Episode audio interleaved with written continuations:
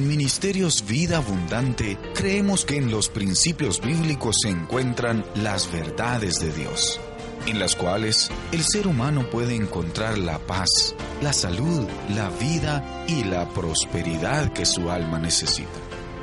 Abramos hoy nuestro corazón a este mensaje que nos trae el profeta y evangelista Naamán Camposeco. Escuchemos.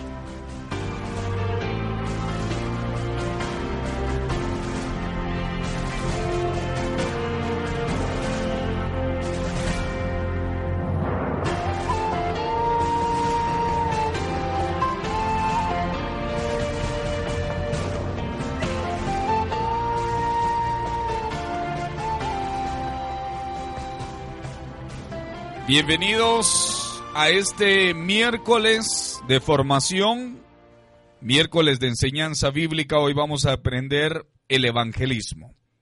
El evangelismo. ¿Qué es evangelizar? Muchos utilizamos este término, pero no hemos aprendido a profundidad en lo que se refiere esta palabra. Para ello voy a iniciar con una palabra en Mateo capítulo 28, verso 18 al 20 el libro del evangelista Mateo, en el capítulo 28, verso de el 18 al 20. Dice la palabra de Dios, Toda potestad me es dada en el cielo y en la tierra, por tanto, id y haced discípulos a todas las naciones, bautizándolos en el nombre del Padre, del Hijo y del Espíritu Santo, y enseñándoles todas las cosas que os he mandado. Y yo estoy con vosotros todos los días hasta el fin del mundo. Padre bueno, Padre eterno, toma control de mi mente, de mis pensamientos, de mis emociones. Sé tú a través de mi vida, para que aquellas personas que hoy están sintonizando puedan recibir tu palabra y puedan escucharla con todo amor y cariño que viene de parte de ti hacia ellos. Queremos hoy edificarnos a través de tu palabra. En el nombre de Jesús. Amén y amén. Querido oyente, querido hermano, amigo que me está escuchando hoy, Mateo nos arroja luz sobre la autoridad y la estrategia del Señor para llevar con el Evangelio a todas las naciones, a todas las personas para llegar con ese, con el Evangelio, con esa autoridad que se nos dio. Dice, toda potestad me es dada en el cielo. Potestad viene de autoridad. Potestad viene de un poder. Por eso usted cuando mencione eh, hoy hecho fuera toda potestad, refiérase a la potestad de las tinieblas, porque hay potestad de luz. Usted ha sido enviado como potestad de luz para destruir a las potestades de las tinieblas. Por eso es bueno, amado hermano, que cuando nos eh, eh, cuando estemos declarando, cuando estemos orando, que sepamos también mencionar las cosas. Cuando se refiera a gobernadores, cuando se refiera a autoridades, a potestades, eh, refiérase si es potestad de tinieblas.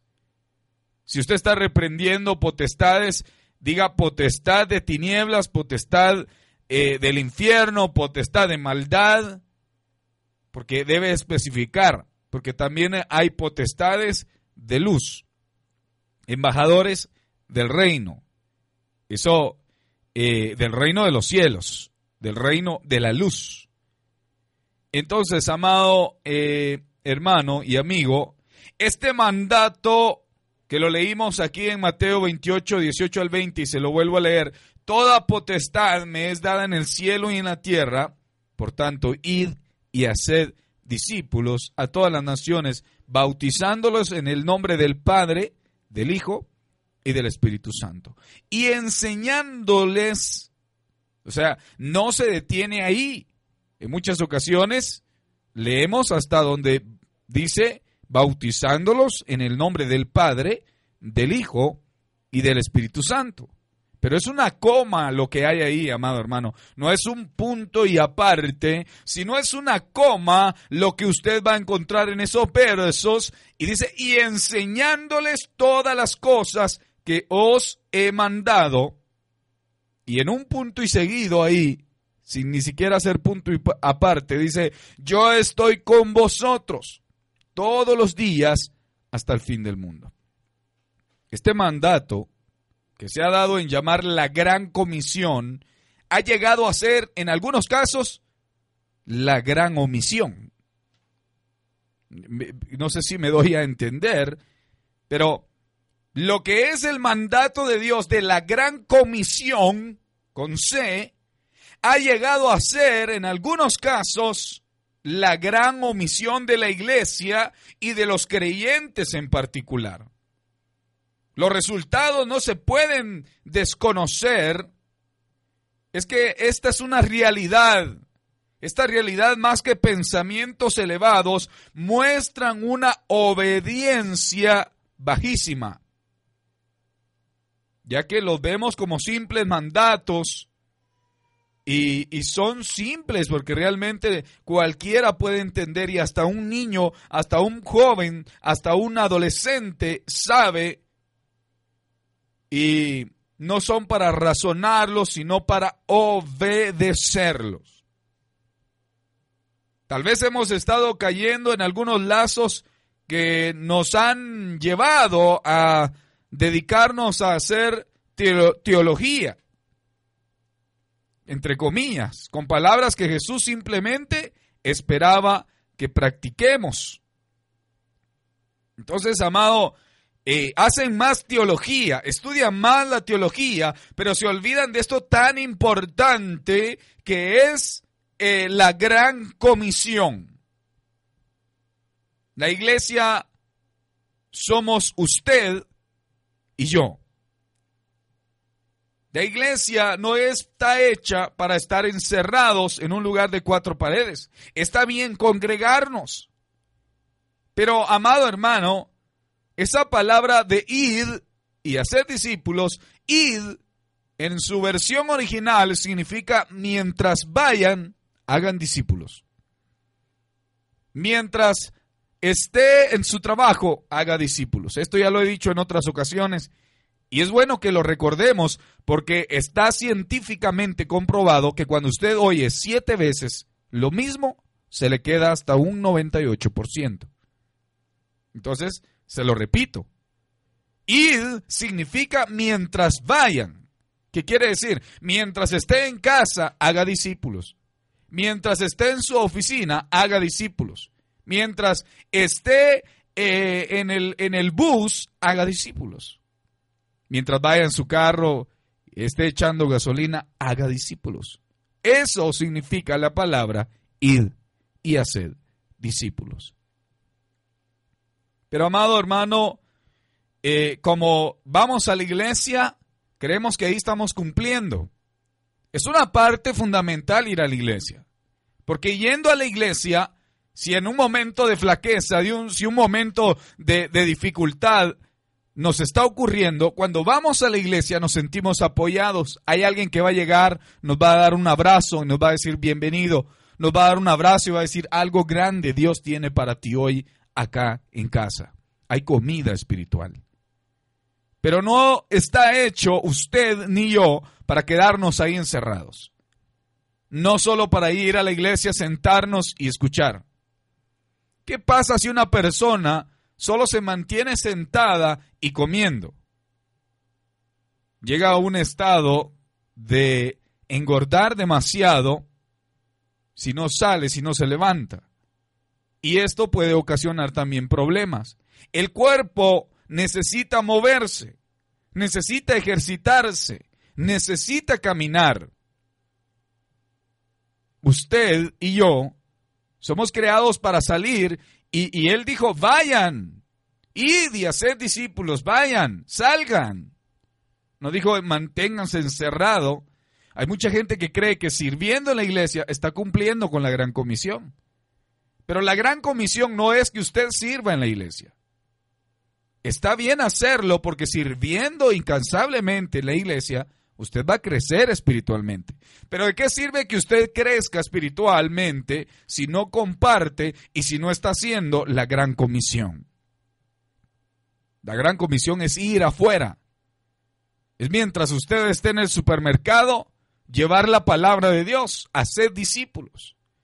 Hace poco estábamos con mi hermano, mi hermano de sangre, en, en un banco, en un centro comercial de la ciudad donde nosotros vivimos. Al momento de salir, unas personas nos seguían y mencionaban ellos que necesitaban oración. Yo los vi tan necesitados y mi hermano me dice, mira, ellos están pasando por un problema difícil. Ya tienen años de casados y ella no ha podido tener bebés. En ese momento vi la necesidad y la expresión de una oración urgente en la vida de esa mujer. No me detuvo el hecho que estaba en un centro comercial. No me detuvo el hecho de que estábamos en un lugar donde pasaban personas a cada momento. No me detuvo pensar que muchas personas se nos iban a quedar viendo. En ese momento empecé a hacer una oración fuerte por la vida de aquella mujer. Yo miraba que el varón volteaba a ver para todos lados, pero en un momento de una palabra que se lanzó sobre ellos, él también fue lleno del Espíritu. Esa pareja sintió la presencia de Dios en aquel lugar. Y ahí mismo ella derramó sus lágrimas y sintió que realmente Dios estaba obrando en su vida. Amado hermano, no nos puede detener el hecho de estar en un lugar y que nos va a ver las personas para hacer una oración. ¿Se estará usted avergonzando de hacer la gran comisión? ¿Estará usted avergonzándose? Le recuerdo la palabra de Dios y no lo estoy regañando, pero sí le recuerdo lo que dice la palabra. Aquel que se avergüence de mí, yo me avergonzaré de él. Porque no me avergüenzo del Evangelio, porque es poder de Dios por eso, amado hermano, mientras usted esté saludando en su trabajo, no importa que usted sea gerente, que usted sea conserje, que usted sea eh, secretario, que usted sea cajero, pero ahí en el estrecho de una mano, usted le puede decir una palabra de bendición a una persona. Usted le puede decir que le vaya muy bien, que todo le salga bien, que Dios le bendiga, que se le abran las puertas de bendición a usted. Ahí usted está cumpliendo con la gran comisión. La gente piensa que dice, hermanos, que cómo le voy a decir, mire, acepta a Cristo, aquí ahorita. Es que si no se va a perder, se va a ir al infierno. Esa no es la palabra de evangelizar. Recordemos que Jesús habló precisamente del Evangelio.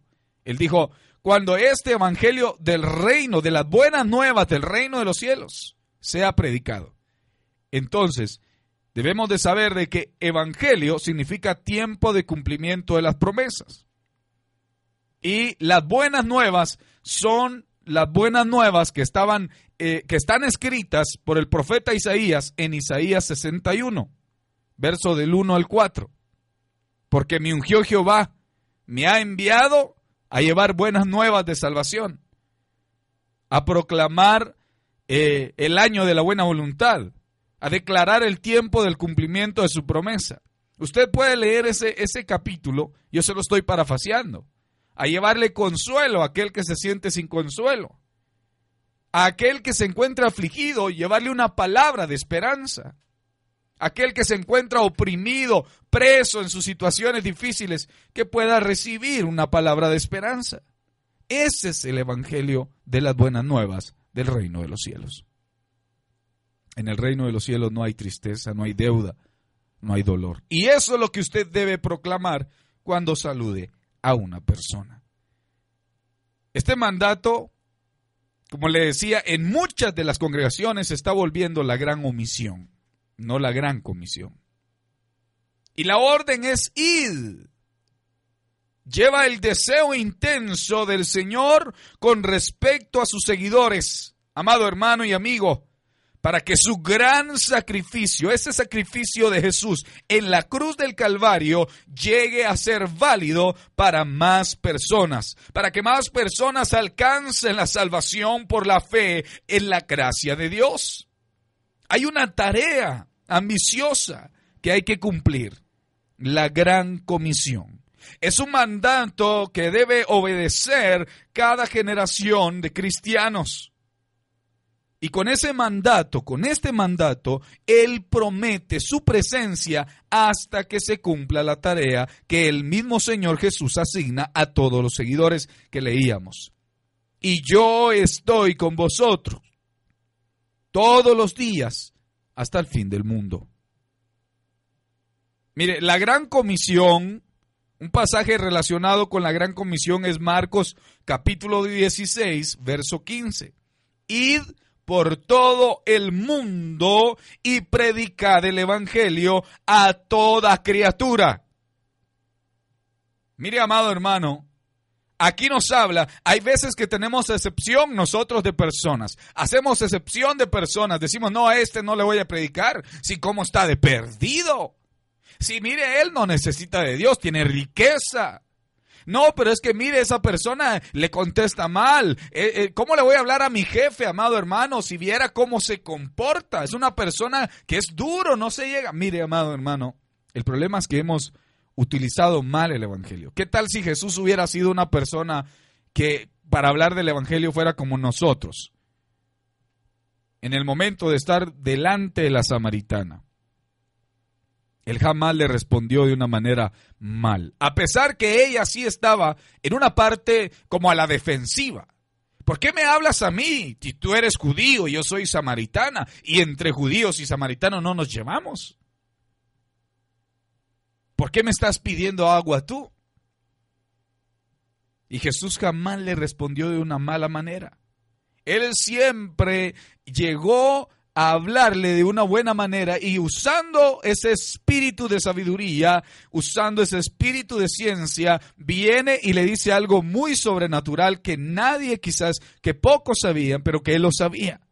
Dice, bien has dicho, le llega al fondo de su alma. Ahí es donde nosotros tenemos que saber llegar a las personas. Primero Jesús inicia una conversación. Ahí vemos a un evangelizador en, en acción a Jesús de Nazaret delante de la mujer samaritana. Era difícil poder llegar a una mujer que sabía que entre judíos y samaritanos no se llevaban. Pero él nunca le contradijo. Él pudo haber dicho, ¿sabes qué? Realmente tienes razón. Nosotros los judíos tenemos la razón. Incluso el Mesías de los judíos va a venir y, usted, y ustedes se van a perder porque no quieren. Mira, arrepentite del pecado porque sos una mujer. No, Jesús no llegó de esa manera.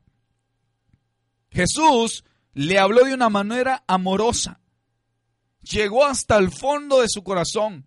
Y, usando esa sabiduría especial, usando una buena manera con palabras de amor, llegó hasta la profundidad donde aquella mujer necesitaba una salida.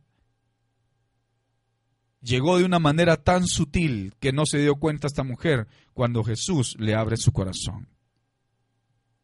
Nosotros vamos con la piedra en la mano juzgando y criticando que miren que ustedes hacen esto y nosotros hacemos aquello, que miren que ustedes están mal porque eh, se le hincan a no sé quién, que miren, no, Jesús no se puso a hablar de esa manera.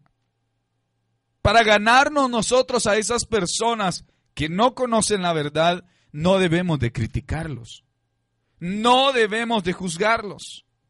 Damos, nos damos cuenta que Jesús hace algo sobrenatural él no dijo, yo no voy a ir a la samaritana porque eh, entre ellos, entre judíos y samaritanos no nos llevamos.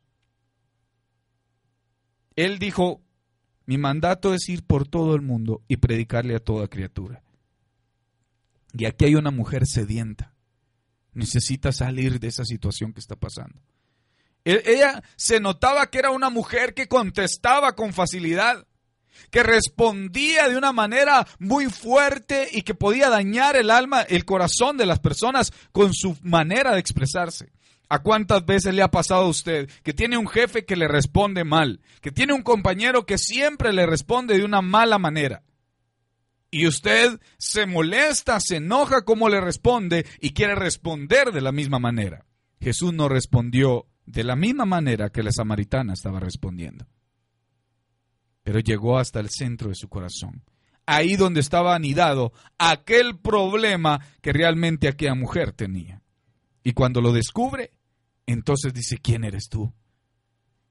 Si supieras quién soy, tú me pedirías de beber y te doy de un agua donde nunca más tendrías necesidad de sed. Ese momento que la mujer recibe esa palabra, ella sabe y necesita. Se le olvida que él es judío. Pero nosotros muchas veces llegamos con la piedra en la mano. Es que ustedes hacen esto, es que ustedes son adúlteros, es que ustedes son aquí. Es. No, amado hermano. Debemos de odiar el pecado, pero amar al pecador. Muy bien. Ahí en ese pasaje de Marcos 16:15 dice, id por todo el mundo y predica el Evangelio a toda criatura. Id es un remedio a la inacción y la apatía. A usted que no se ha accionado, a usted que tiene una apatía por eh, predicar el Evangelio, este es un mandato. Id es el remedio a la inacción y a la apatía.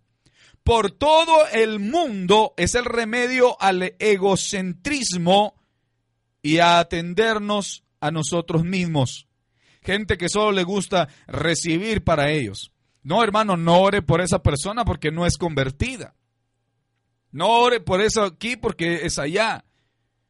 No haga esto porque son personas que están, son idólatras. No haga que y criticamos a diestra y siniestra. No critique a una persona que su liturgia es completamente diferente. No, no somos nacidos, no somos hechos a criticar a aquellos que tienen una liturgia completamente a la de usted. Si ellos han sido enseñados así, usted no puede venir a quitarles todo eso. Usted tiene que llegar de una buena manera y el Espíritu es el que va a hacer la obra sobre esa persona. Es que cortes el pelo de esa manera. Es que la mujer no se tiene que cortar aquí. Es que no se tiene que vestir allá. Es que esa no es la manera de llegar con el Evangelio. El Espíritu Santo es el que va a obrar sobre esa persona. Pero si usted sigue obligando, está demostrado que entre más se le quiere obligar a una persona, menos va a obedecer. Las cosas no se hacen obligadas. Acuérdese que tenemos el libre albedrío. Y es el Espíritu el que va a hacer vida en aquella persona. No trate de, hacer a sus hijos a la manera que usted quiere. Mejor déles un buen testimonio. Ámelos, critíquelos menos y ámelos más. Y cuando usted los ame y les muestre el fruto del Espíritu, entonces esas personas abrirán el corazón y el Espíritu entrará con ellos, sus hijos, y hará el cambio completamente en ellos. Pero si usted se mantiene criticándolos, si usted se mantiene diciéndoles lo negativo que son, usted empieza a, meterles muchas cosas negativas, va a entrar fruto. Usted va a tener fruto, pero el fruto que va a tener es hijos negativos, porque usted sembró negatividad. Entonces, no es la manera de evangelizar a nuestros hijos obligándolos a que hagan ciertas cosas, obligándolos a que eh, canten aunque no sientan. No. Demostrémosles que hay un cambio en nosotros primero, que hay paciencia en nosotros, que están los frutos del Espíritu, el amor, la templanza, la paciencia, el gozo, la paz, eh, mansedumbre, la templanza, entonces, cuando ellos reciban, usted está sembrando en ellos y va a tener frutos de lo que usted sembró. Va a tener frutos de mansedumbre, de templanza, de humildad, de amor, de gozo. Entonces, voy por todo el mundo. Ese, eso es remedio al egocentrismo y atendernos a nosotros mismos. Todo el mundo es todo el mundo. Y predicad, dice después. Predicad es el remedio a la falta de objetivos de nuestra misión. Porque muchas veces tenemos eh, eh, faltas de objetivos. Vamos a la iglesia, pero vamos sin un objetivo.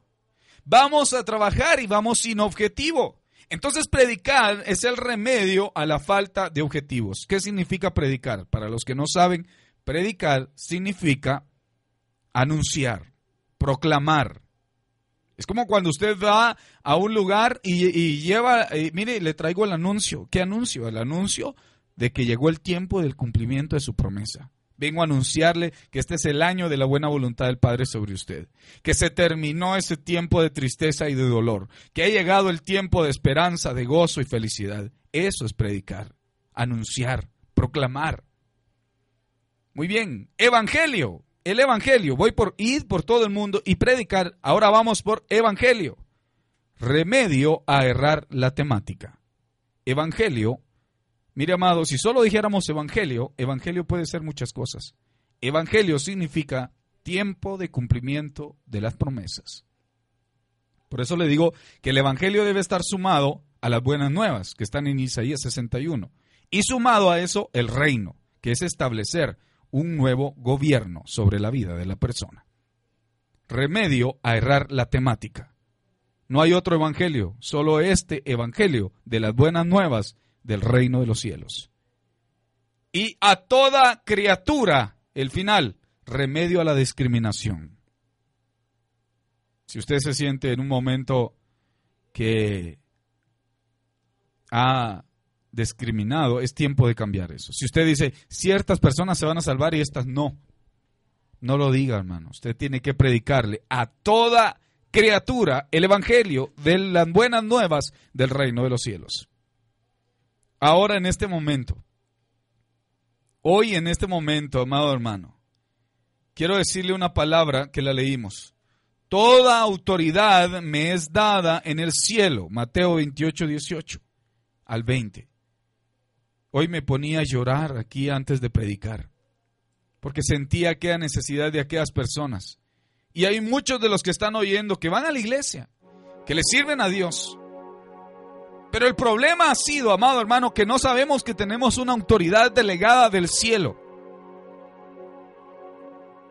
Una autoridad que viene con un objetivo y es de cumplir la gran comisión. El problema ha sido, amado hermano, ¿sabe cuáles son o cuáles han sido a veces las actitudes o respuestas de la iglesia? ante cada palabra de Jesús de la que leímos de ir por todo el mundo y predicar el Evangelio, ¿sabe cuál ha sido, amado hermano, la respuesta de la iglesia ante cada palabra de Jesús? En vez de ir, en vez de ir, esperamos. Oh Santo, no puede ser. Esto es lo que me dolía.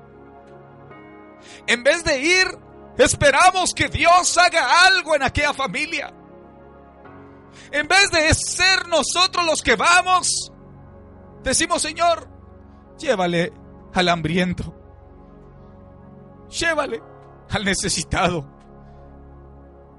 Mira por mi vecino y en vez de ir esperamos que Dios haga algo. Se están divorciando un familiar y en vez de ir esperamos que Dios haga algo.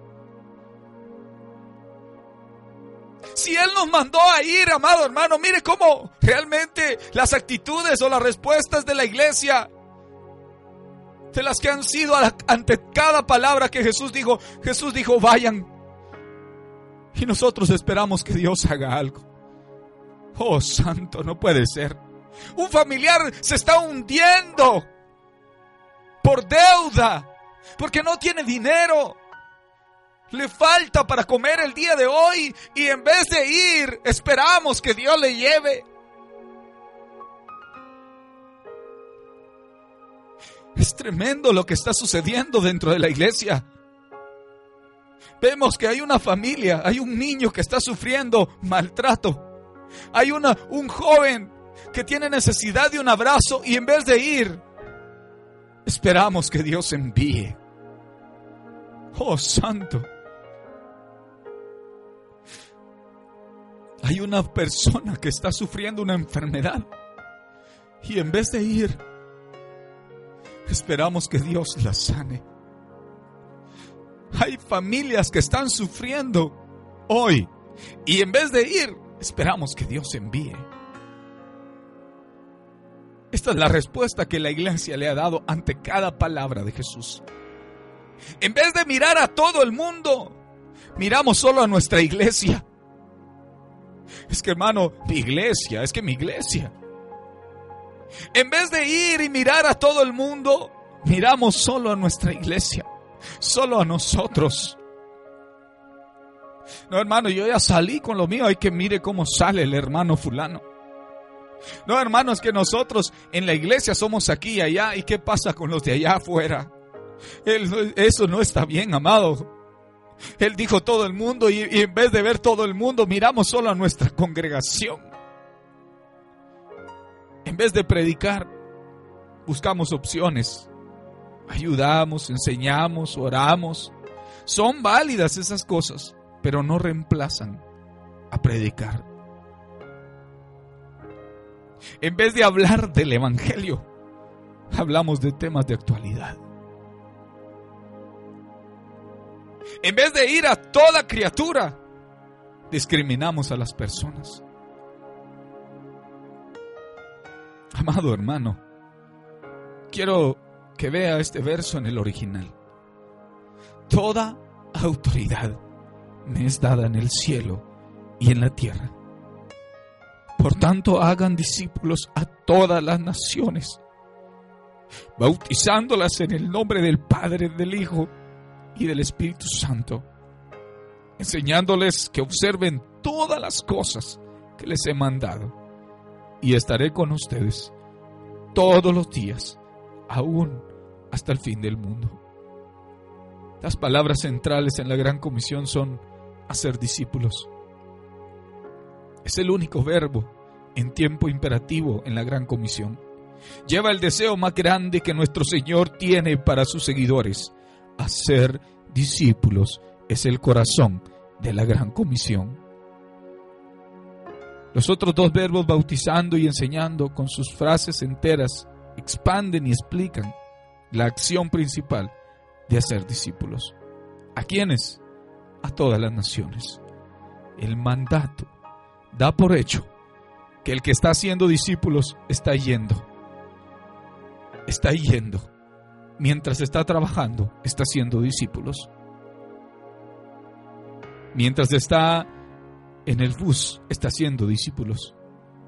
Mientras está en su casa, está haciendo discípulos. Mientras está en su negocio, está haciendo discípulos. Y por último, la promesa de la presencia del Señor Jesús es para los que están haciendo estas cosas. Te bendigo si tú estás en la gran comisión. Te cubro con la sangre de Cristo y declaro que la promesa que te ha dado Señor, eso que estás esperando y por lo que has estado orando por años, al momento de buscar primeramente el reino de Dios y su justicia, eso viene para ti, viene para ti, viene para ti, lo vas a tener porque estás buscando primeramente el reino de Dios, estás buscando primeramente el reino de Dios y su justicia. Hoy vienen todas las cosas para ti, a ti que has estado haciendo la gran comisión. Y si no la estás haciendo, hoy te invito a que empieces. Este es tu momento. Inicia, levántate, lleva la palabra, lleva la palabra. Dile a aquella persona que ha perdido la esperanza, que no pierda la esperanza, porque hay uno que dice, aunque tardara la visión, de cierto llegará. Dile a aquel que está llorando por un luto, que ha estado perdiendo un familiar. Dile, hoy llega ese abrazo consolador y te quito todo manto de luto y llega el manto de alegría. Dile a aquella persona que está oprimida, afligida y angustiada, que hay uno que viene y le dice, yo vengo para que tengas paz, para que tengas alegría. Hoy yo estoy contigo. Vas a salir de esa condición que has estado preso y oprimido. Vas a ser libre porque ha llegado el año de la buena voluntad del Padre sobre ti. El tiempo del cumplimiento de la promesa ha llegado sobre ti. Hoy lo declaro en el nombre de Jesús de Nazaret. Amén y amén.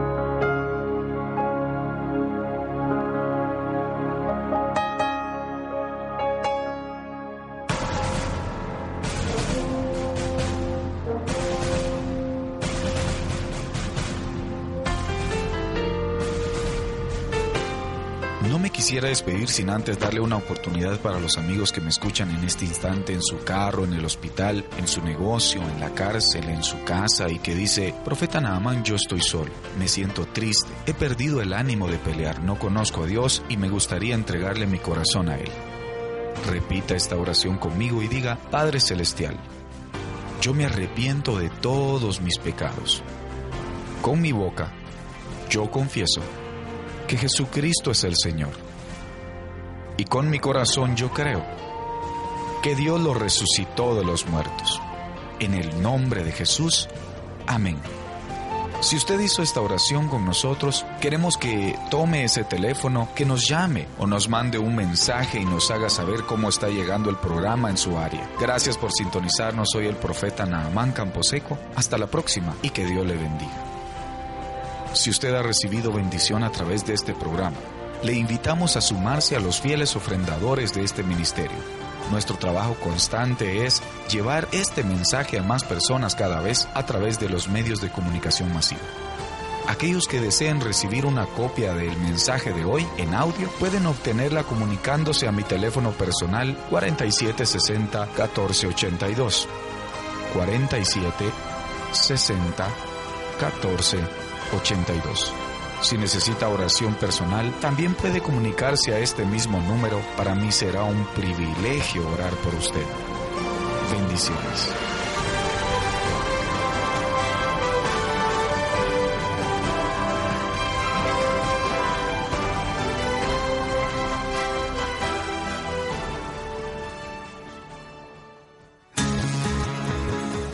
Pierdas del entretenimiento, temas de actualidad, noticias y tu música favorita que te trae Energía Total.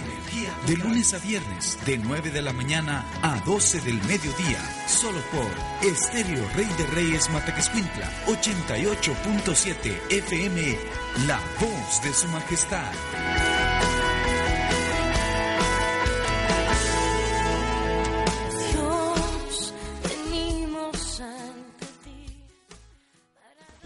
Si los errores han erosionado tu vida, la gracia es como una ola lo suficientemente grande para cubrirlo todo y dejar el terreno listo para comenzar de nuevo.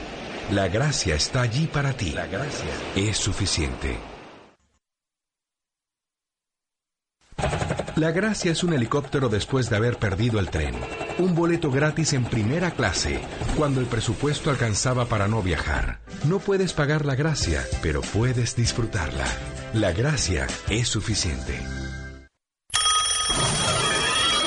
Nuestras líneas están activas para ti. Comunícate 7924-2101 y 4622-9949. 7924-2101 y 4622-9949.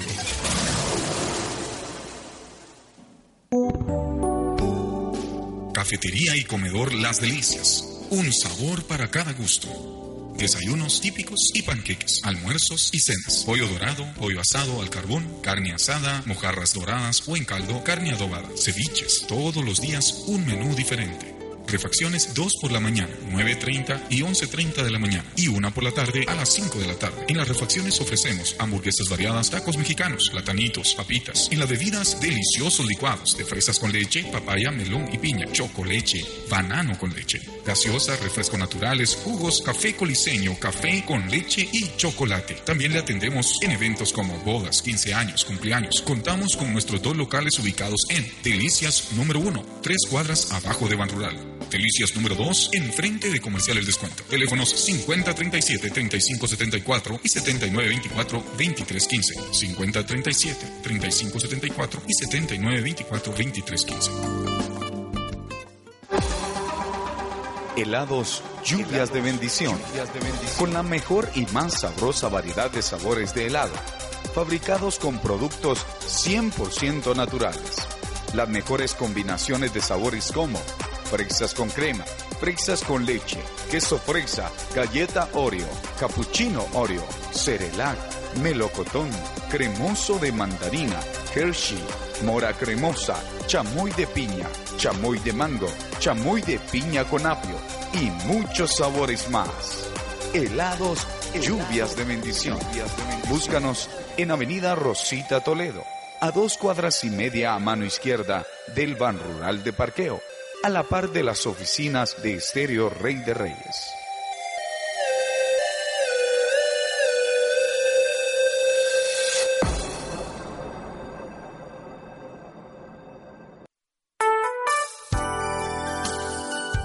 Farmacia Central, atendiéndole por más de 40 años, le ofrece un amplio surtido de medicina ética y genérica, con precios reales al alcance de su mano. Amplio surtido de juguetes, teléfonos celulares, tablets, computadoras portátiles, cámaras digitales y un amplio surtido de artículos para bebé.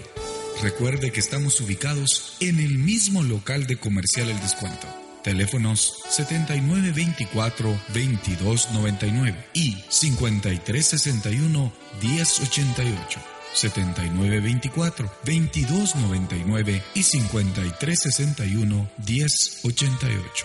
Será un gusto atenderles.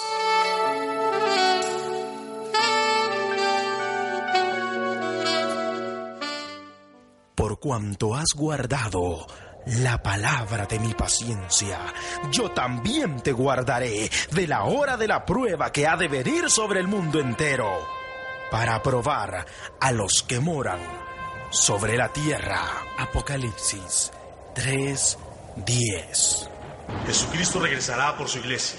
La Biblia dice en Mateo 24:42, velad pues, porque no sabéis la hora en que ha de venir vuestro Señor. Quiero que sepan, hermanos, que Jesucristo podría venir el próximo mes. O podría venir la próxima semana. Incluso hoy mismo. Ese día que Jesús venga por su iglesia será el día más glorioso para todos sus hijos. Pero para otros ese día será el inicio de toda una eternidad de condenación lejos de Dios. Tu oportunidad de decidir es hoy. Mañana puede ser demasiado tarde. Aprovecha tu oportunidad de salvación. Los pastores de Iglesia de Cristo Rey de Reyes con un equipo de servidores te espera con los brazos abiertos a cualquiera de los siguientes